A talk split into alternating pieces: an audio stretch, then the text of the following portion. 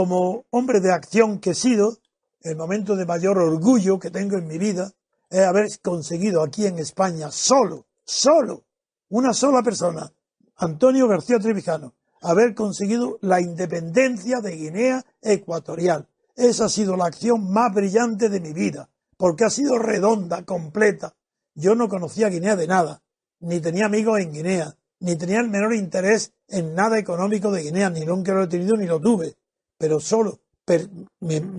claro que me arriesgué la vida y la libertad. El juez de orden público me pidió 30 años de prisión militar y, si se archivó el asunto fue porque la OUA, la Organización de Unidad Africana, su secretario general, que era Diallo Teli, de Senegal, el secretario, eh, puso un telegrama en nombre de la, toda la unidad africana a Franco diciendo que si no archivaban, eh, si no prescindían, me quitaban ese, ese peligro, que rompían, toda África rompía relaciones. Con eso quiero decir, ese ha sido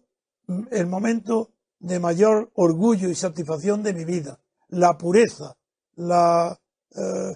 totalidad del triunfo. Otra cosa es luego lo que pasara en Guinea, eso ya no tengo yo nada que ver. Vuelvo a repetir el ejemplo de Kant. Yo mi deber es enseñar a un niño a andar por sí solo, no enseñarlo, poner, cogerlo de la mano y ponerlo a que a andar. Si luego se cae y favorece una dictadura, eso no es mi problema. El problema mío como español era que España no tuviera la tara,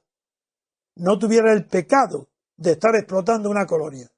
Y entonces como español luché aquí en Madrid para obtener la independencia de Guinea. Pero luego no tuve la menor influencia ni quise tenerla en el futuro gobierno de Guinea. Es más, cuando triunfó eh, Macías y se lo eligieron el pueblo guineano, sin mi participación para nada. En, como presidente de la República, lo primero que hizo el presidente Francisco Macías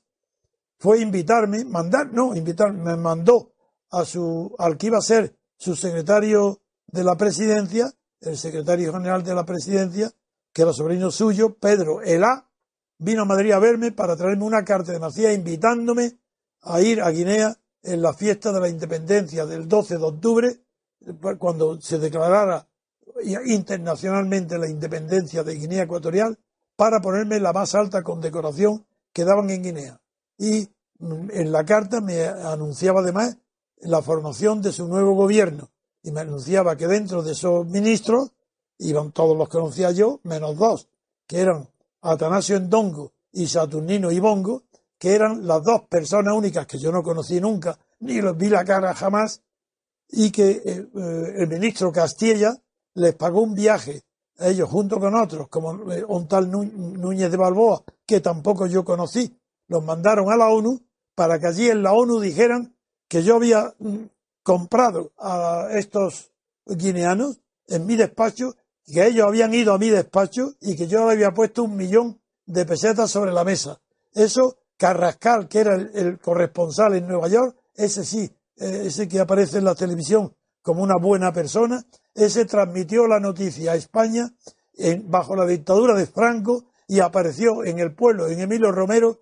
la corrupción de García Trevijano en Guinea Ecuatorial. Ahí comenzó el principio y mi calvario de haber tenido que soportar la cobardía, la mala fe, el miedo, el temor, la inferioridad mental que tienen ante mí, no solo los franquistas de aquella época, sino los que me acompañaron en la Junta Democrática